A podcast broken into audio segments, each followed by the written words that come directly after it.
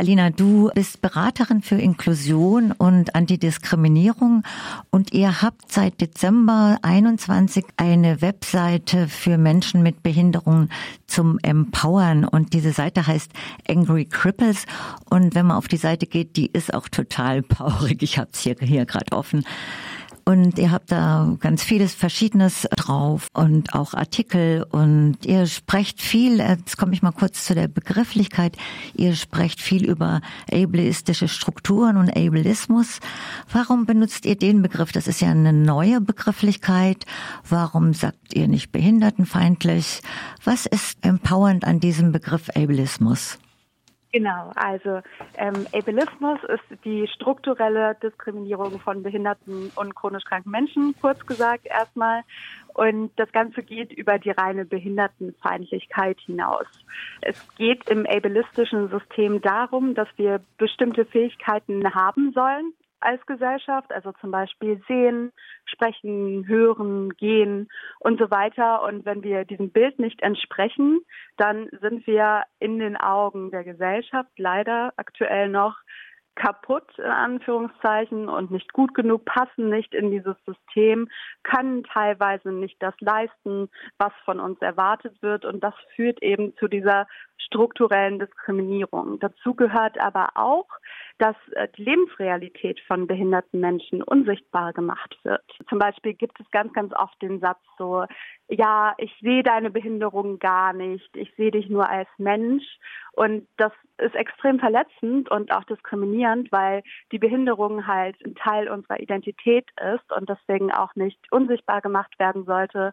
Und ganz, ganz wichtig ist auch zu sagen, dass wir alle ableistisch sozialisiert sind. Also wir sind alle mit diesen Denkweisen, mit diesen Narrativen aufgewachsen und das ist eine Aufgabe, das aktiv zu verlernen. Ja, das finde ich auch auffallend und was ich auch total wichtig finde, diese Einteilung in behindert negativ bewertet und nicht behindert äh, positiv bewertet und es kommt eigentlich nie vor, dass ja dieses nicht behindert auch nur eine Zeit lang im Leben ist. Also diese Zweiteilung ist eh blöd, aber sie ist auch falsch. Ja, also tatsächlich, ich spreche da nicht so gerne drüber, weil das fast wie so eine Drohung kommt tatsächlich. Aber es ist so, dass natürlich alle Menschen im Laufe ihres Lebens eine Behinderung erwerben können. Das sollte aber nicht der Grund sein, warum wir uns für Teilhabe einsetzen und unseren eigenen Ableismus reflektieren, weil die behinderten Menschen, die es gerade schon gibt, die sind der Grund, äh, dass wir an diesen Sachen arbeiten, weil die halt tagtäglich diese Diskriminierung erleben.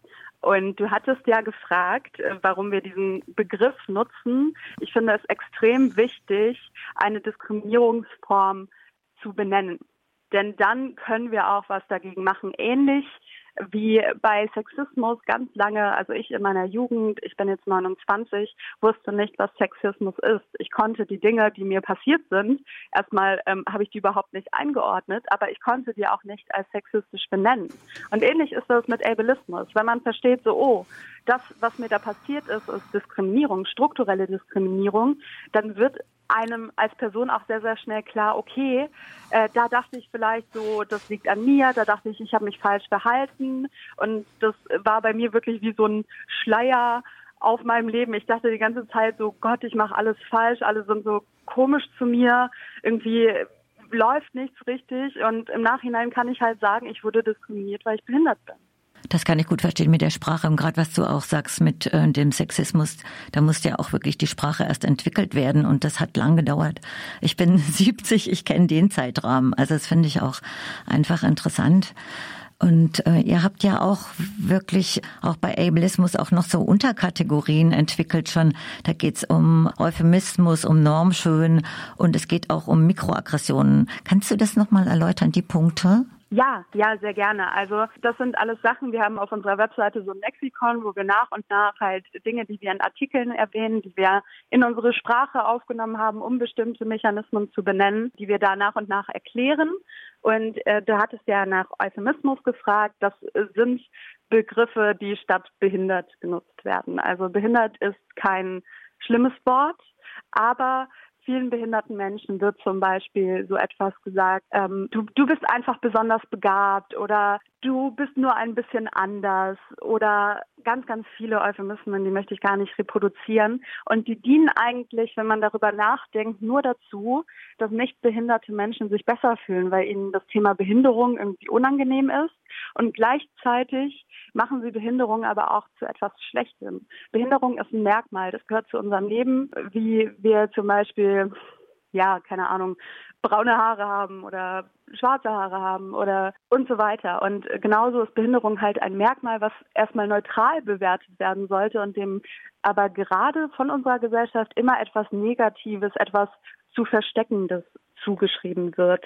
Und normschön ist halt auch so ein Ding. Es kann, also wir, wir haben in unserer Gesellschaft so ein Bild konstruiert einer Perfektion in meinen Augen, einer vermeintlichen Normalität, die aber tatsächlich nur ein sehr, sehr kleiner Teil unserer Gesellschaft erreichen. Und Menschen, die in dieses Bild der Normschönheit passen, also wenn wir jetzt ein ganz plakatives Beispiel haben, ist es sehr schlank, blonde Haare und so weiter. Da ist es halt so, dass die Menschen dadurch Privilegien haben, weil sie als besonders gut empfunden werden in unserer Gesellschaft. Und mir fällt es sehr schwer, darüber zu sprechen, weil diese Kategorien, die da aufgemacht werden, die gibt es ja gar nicht. Also es macht ja überhaupt keinen Unterschied, welche, welche Haarfarbe zum Beispiel eine Person hat oder es macht auch überhaupt keinen Unterschied, wie der Körper einer Person aussieht oder funktioniert. Aber wir haben Kategorien konstruiert, in denen wir zum Beispiel sagen, ein behinderter Körper, der eine dieser Fähigkeiten, die ich vorhin angesprochen habe, nicht kann und deswegen vielleicht auch anders aussieht, entspricht nicht der Norm und ist deswegen weniger schön. Und das ist ganz ähm, erschreckend tatsächlich. Ja, das finde ich auch. Und ich finde, das ist auch der Punkt, wo es dann so intersektional wird. Äh, damit meine ich halt diese Verschränkungen, wo es dann durch ableistisch wird, aber auch sexistisch und rassistisch. Das beruht ja alles auf diesen Körpernormen oder auf bestimmten Normierungen, die eben orientiert sind an dem, was du auch gerade schon gesagt hast. Ja, absolut. Und die Mikroaggressionen, die sind auch sehr intersektional, denn die erfahren zum Beispiel auch äh, queere oder schwarze Menschen. Das ist einfach so das, was man im täglichen Leben mitbekommt als behinderte Person. Ist es zum Beispiel der Blick, wenn man ein Hilfsmittel benutzt oder auch einfach ein Kommentar. Das passiert auch sehr oft im medizinischen Kontext zum Beispiel oder auch im familiären Kontext, im Freundeskreis. Man wird ständig bewertet wegen seiner Behinderung und auch ständig darauf hingewiesen, dass das in Anführungsstrichen scheiße ist, dass man behindert ist und auch dazu getrieben, dass einem vermittelt wird, sei doch bitte so nicht behindert wie möglich. Das ist dann bei jeder behinderten Person sehr individuell.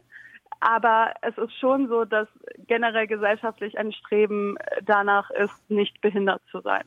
Das wären wir schon beinahe bei der Pränataldiagnostik. Aber vielleicht ja. noch mal einen anderen Sprung. Die Forderungen politischer und gesellschaftlicher Art wären dann ja, denke ich, einmal Behinderung als Diversität, also als Unterschiedlichkeit zu sehen. Oder was? Wie sind eure Forderungen? Behinderung war schon immer ein Teil unserer Gesellschaft, ist ein Teil unserer Gesellschaft und wird immer ein Teil unserer Gesellschaft sein. Und das wissen zu wenig Menschen. Also erstmal geht es vielleicht auch darum, also zum einen brauchen wir Rechte, behinderte Menschen brauchen Rechte, das ist sehr, sehr wichtig. Zum anderen sollten diese Rechte dazu führen, dass wir auch endlich inkludiert werden, dass wir stattfinden in der Gesellschaft, in den Medien.